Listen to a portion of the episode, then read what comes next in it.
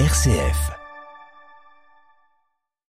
Et dans Inspiration, nous évoquons la communication non violente en famille avec Edith Tavernier.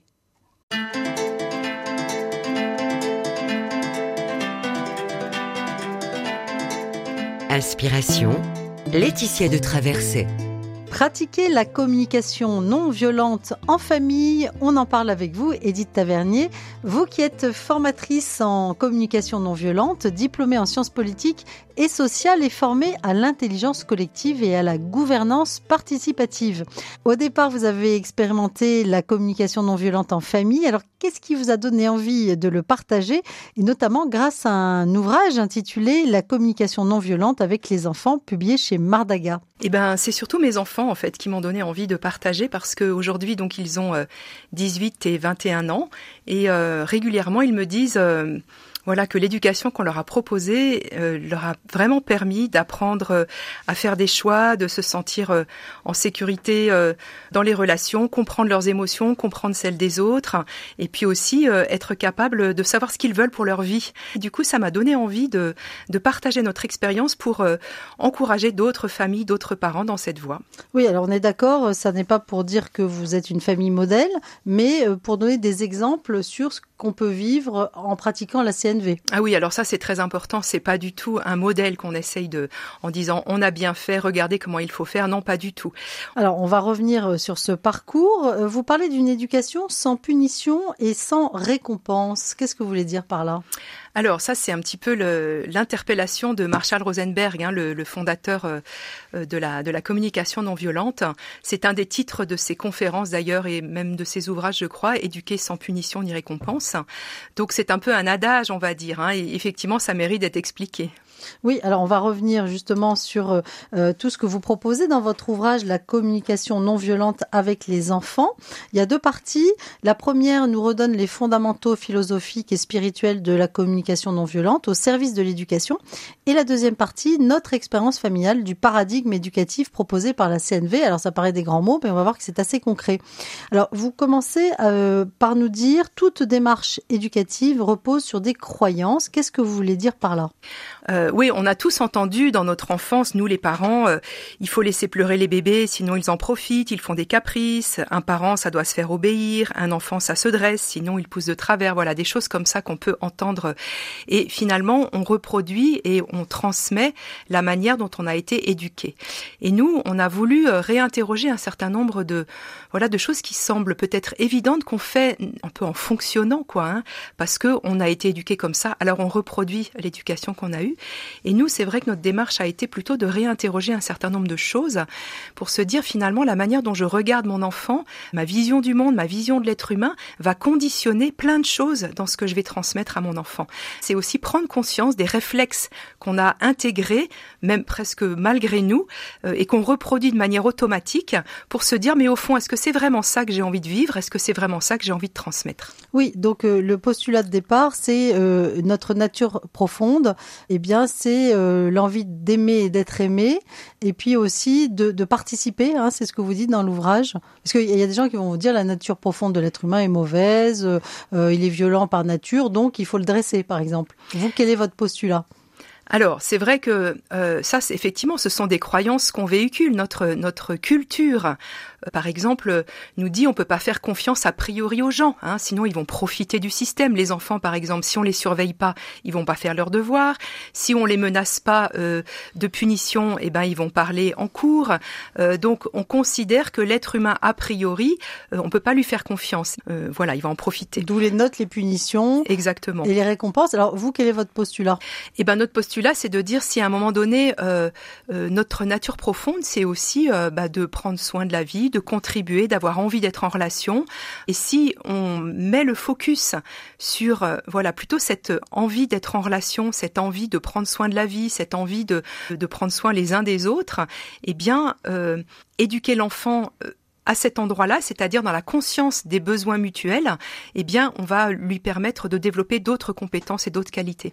Alors, il y a deux images assez fortes qui euh, ponctuent hein, votre discours pour la CNV en famille. C'est euh, l'image du chacal et de la girafe. Est-ce que mhm. vous pouvez nous expliquer ce que c'est? Ça revient un petit peu à ce qu'on disait juste avant. Euh, ce sont des images qu'on utilise beaucoup en communication non violente. Euh, ce sont deux modes de, de relation et deux modes d'interaction qu'on utilise, nous les êtres humains. Le mode chacal, entre guillemets, hein, celui que Marshall Rosenberg a choisi comme ça, c'est le mode un peu réactif, où on va réagir quand quelqu'un, par exemple, m'envoie une parole blessante, eh ben je vais réagir hein, et je vais l'attaquer, je vais peut-être voilà lui, lui faire un reproche, par exemple. Euh, alors que le mode girafe, on considère que c'est un mode plus naturel, c'est-à-dire derrière ce que je dis, derrière ce que je pense, derrière ce que je crois, qu'est-ce que je vis?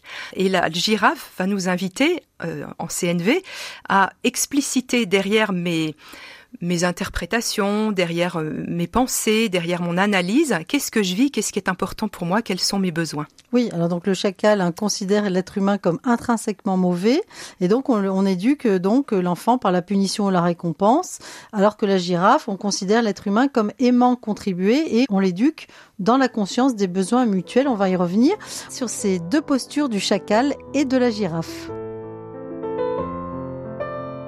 Alors, on a parlé de deux postures, euh, celle du chacal ou de la girafe, très différentes, hein, puisque le chacal est sur le postulat que bah, l'être humain est mauvais, qu'il faut le dresser, en gros, mhm. et euh, la girafe, c'est le contraire. Euh, on peut lui faire confiance parce que, bah, naturellement, l'enfant aime contribuer.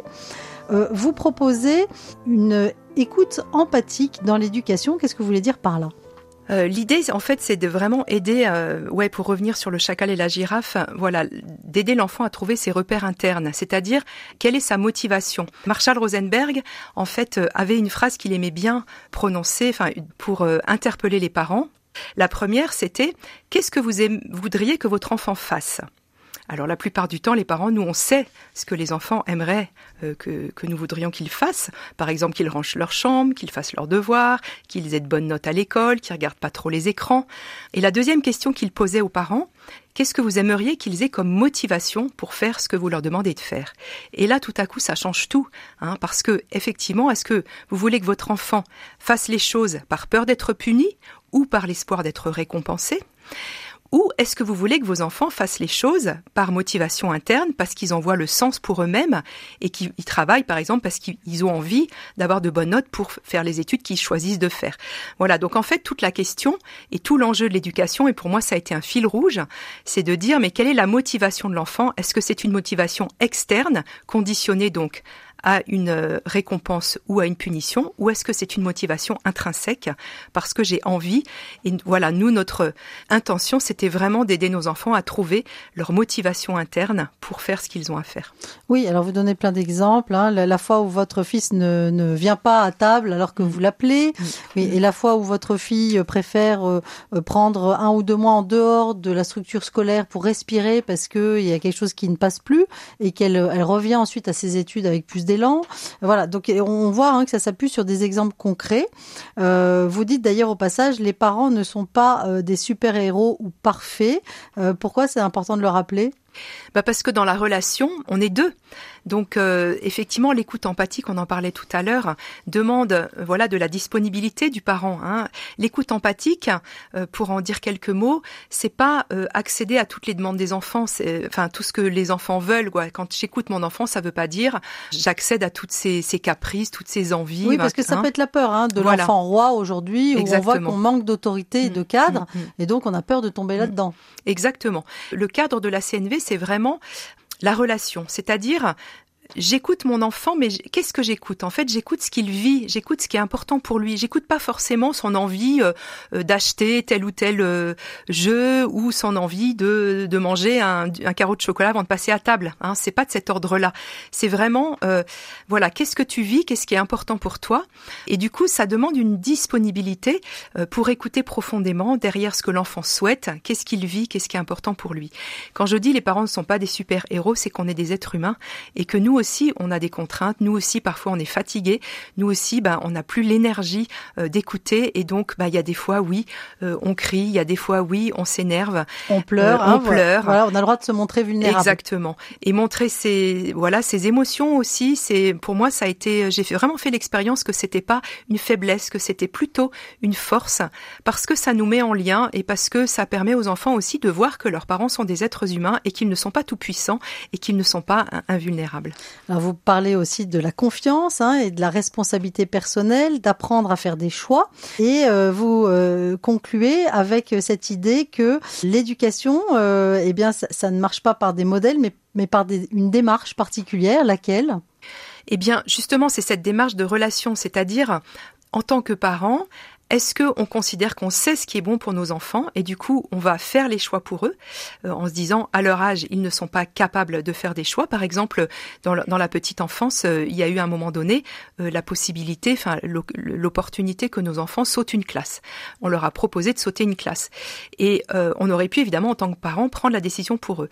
On n'a pas du tout fait, cette, fait ce choix-là. On a décidé d'en parler avec eux et finalement de les aider à prendre la décision. Mais c'est eux qui ont pris la décision. Alors bien sûr on les les a accompagnés, on les a pas, on leur a pas dit débrouillez-vous, faites ce que vous voulez.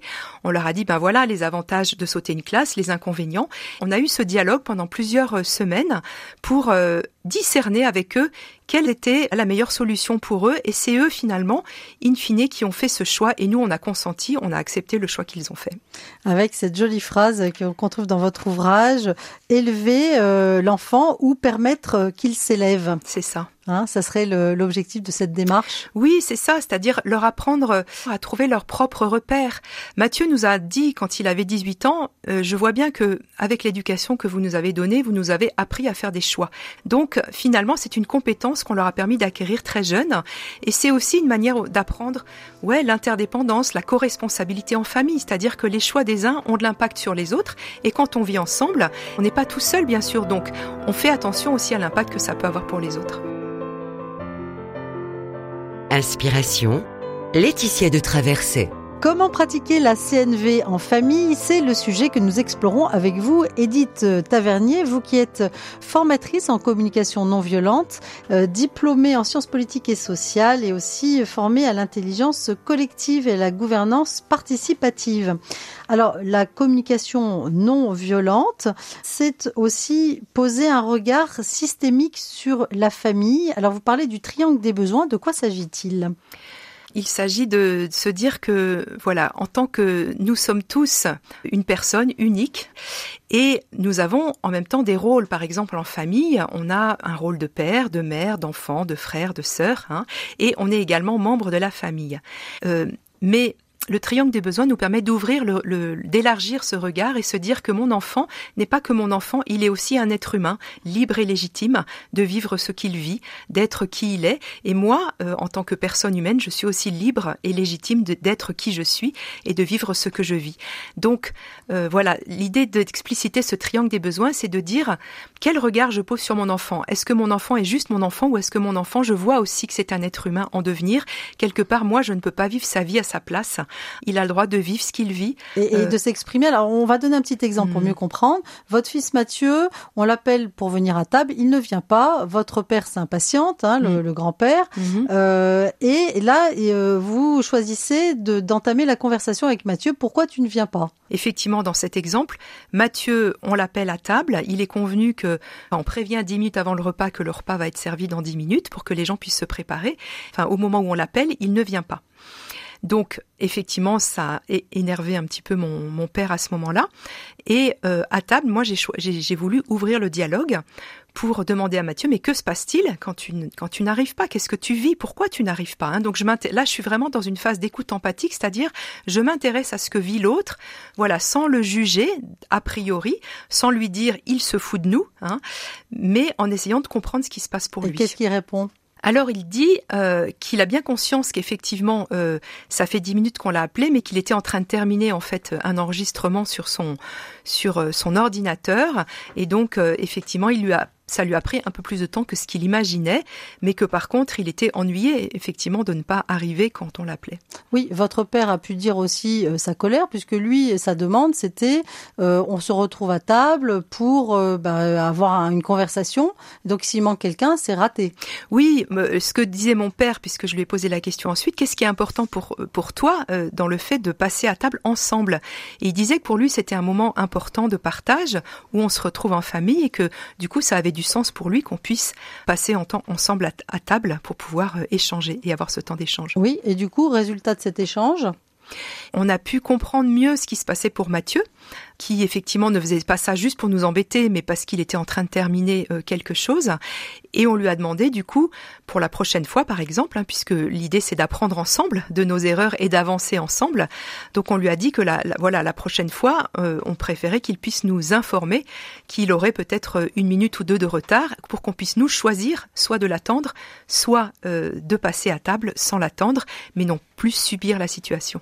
Oui, alors vous donnez aussi la définition de Marshall Rosenberg, qui est donc le fondateur de la CNV, la communication non violente, de l'écoute empathique. Alors, il y a un petit dessin d'ailleurs assez amusant dans votre ouvrage, euh, la communication non violente en famille.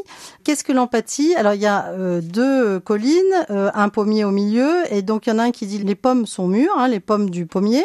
Celui qui est de l'autre côté, qui est du côté nord, ben, de son point de vue, les pommes ne sont pas mûres. Et là, vous dites, pour rentrer dans l'empathie, la compréhension de ce que dit l'autre, il faut se déplacer et aller sur sa colline pour voir ce qu'il voit. Exactement. L'idée de l'empathie, c'est se relier à ce que vit l'autre. Donc, pour m'intéresser à ce que vit l'autre, c'est important que je puisse quelque part me déplacer de mon point de vue à moi pour comprendre ce que lui voit, ce que lui vit. Voilà, j'ai un petit exemple que j'aime bien euh, euh, raconter euh, en stage et que j'ai également noté dans le livre. C'était avec ma fille quand elle avait deux ans. moi, je venais de faire mon premier stage CNV et elle était malade.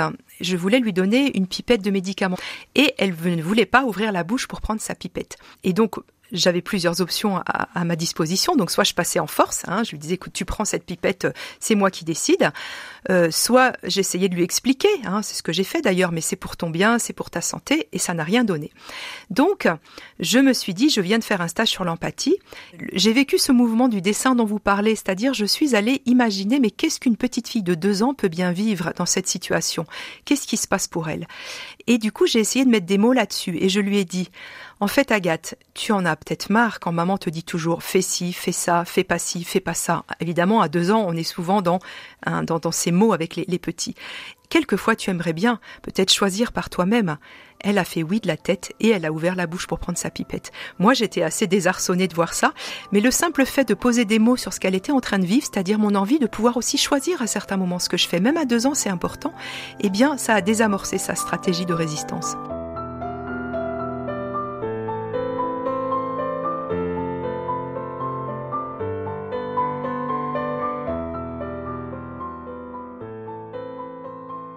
Alors, on a vu que la communication non violente, ça s'apprend. Ça part d'un postulat euh, que eh bien l'autre est intrinsèquement bon, hein, c'est ça, et qu'il a envie de contribuer c'est le postulat de, des parents qui essayent de vivre cette communication non violente? En tout cas, c'est la vision euh, du monde, c'est la vision de l'être humain que Marshall Rosenberg euh, euh, nous invite à vivre. On sait bien qu'en nous, on, voilà, on a une, une aspiration à euh, être solidaire, à prendre soin des autres, à prendre soin de la vie, hein, à contribuer au bien-être les uns des autres. Quand on n'est plus utile pour personne, on, est, on déprime, on voit bien hein, qu'on a besoin d'être utile aux autres et que ça nous fait plaisir. Donc, Marshall Rosenberg nous invite à euh, mettre notre accent éducatif sur cette euh, compétence-là, sur cette envie euh, d'être solidaire, de prendre soin de la relation et euh, fait confiance que naturellement nous avons ça en nous. Oui, alors vous abordez la question de l'autodiscipline ou de l'obéissance. Expliquez-nous. Alors, effectivement, une des différenciations clés hein, qu'on a en CNV, c'est est-ce qu'on veut que l'enfant obéisse ou est-ce qu'on veut apprendre à l'enfant à s'autodiscipliner? Obéir, c'est obéir finalement à des repères externes. Hein, c'est obéir aux parents qui demandent des choses, aux professeurs qui demandent des choses. Et c'est là où tout le système de punition et de récompense se met en place. Parce que si euh, on veut que l'enfant fasse ce qu'on veut qu'il fasse, eh bien, on est obligé de le motiver par l'extérieur. Hein. Oui, ben alors souvent les parents autrefois disaient mais c'est pour ton bien et ils avaient l'impression que l'enfant n'était pas capable de savoir ce qui était bien pour lui. Qu'est-ce oui, que vous répondez ça. à ça eh ben, Ça, effectivement, ce sont, encore une fois, c'est le postulat des croyances.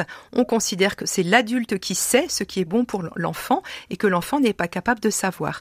Notre démarche a été d'apprendre à nos enfants petit à petit à se mettre en lien avec leur repère interne, c'est-à-dire ce qu'ils veulent eux, et de les accompagner plutôt euh, pour développer leur repère interne et leur, leur motivation personnelle dans ce qu'ils entreprennent, dans les devoirs, dans la gestion des écrans, dans le quotidien, euh, et plutôt à s'autodiscipliner, c'est-à-dire à voilà à trouver leur motivation interne. Oui, alors parlons justement des écrans, qui est quand même un gros problème pour les parents en, ce moment. Mm. Hein, qui n'a pas eu euh, eh bien un fiston euh, accro aux écrans, y passant des heures carrées, mm. ne faisant plus ses devoirs, et les parents sont perdus. Comment est-ce qu'on gère ce genre de choses? Alors qu'est-ce que vous vous dites? Vous donnez l'exemple pour votre fils justement qui a eu sa période geek. Et eh ben c'est toujours pareil. On en parle ensemble. C'est-à-dire que l'idée de la CNV, c'est que on écoute, mais qu'est-ce que tu vis, euh, voilà, à travers ces écrans? Qu'est-ce qui est important pour toi? Donc on s'intéresse sincèrement à ce que vit l'autre, et en même temps, on n'oublie pas de dire ce qui est important pour nous et peut-être nos inquiétudes et ce qui peut nous préoccuper. C'est ce que vous avez fait avec votre fils. Exactement. En fait, on a, on est resté dans le dialogue, c'est-à-dire on s'est intéressé à ce qu'il faisait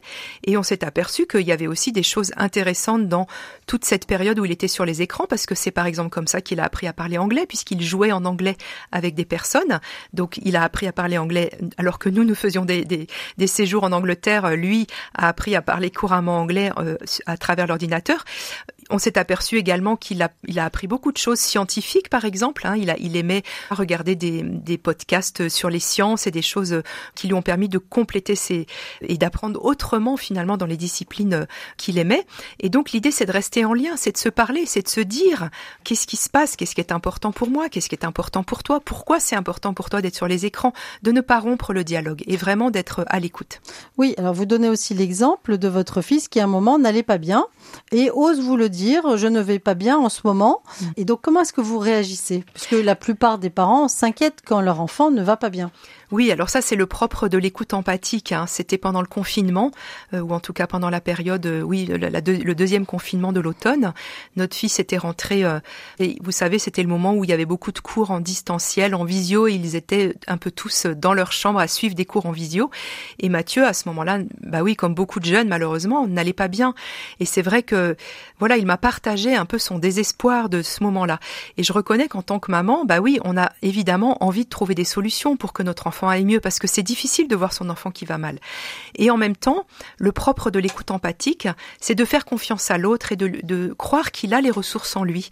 Donc moi, je n'ai fait qu'écouter et euh, voilà prendre la mesure avec lui de ses difficultés sans chercher à trouver trop vite des solutions, sans chercher à le réconforter, mais juste à accueillir ce qu'il me disait et petit à petit en parlant, Mathieu, voilà, a retrouvé ses ressources et a permis d'élaborer des choses et des solutions pour lui qui l'aident dans cette période difficile. Oui, et il disait que le fait de pouvoir dire à sa mère je ne vais pas bien et c'est ok, je l'accepte, c'est quelque chose qui l'aide encore aujourd'hui quand il y a des périodes où il va moins bien, mm. de se dire c'est pas grave, je peux vivre avec ça et trouver des solutions, c'est ça par moi-même? C'est ça exactement. Le fait d'avoir traversé des périodes difficiles et de voir qu'il a pu s'en sortir, euh, voilà, il me dit souvent, effectivement, mon adage aujourd'hui c'est bon, là je vais pas bien, mais c'est ok. Euh, voilà, je peux traverser ce moment, j'ai confiance que je trouverai les solutions et même si je passe par un moment de chaos ou de vide ou d'inconfort, c'est pas tragique, euh, je, je vais traverser ça et je m'en sortirai. Et je l'ai déjà fait. Et je l'ai déjà fait, donc je peux avoir confiance en moi.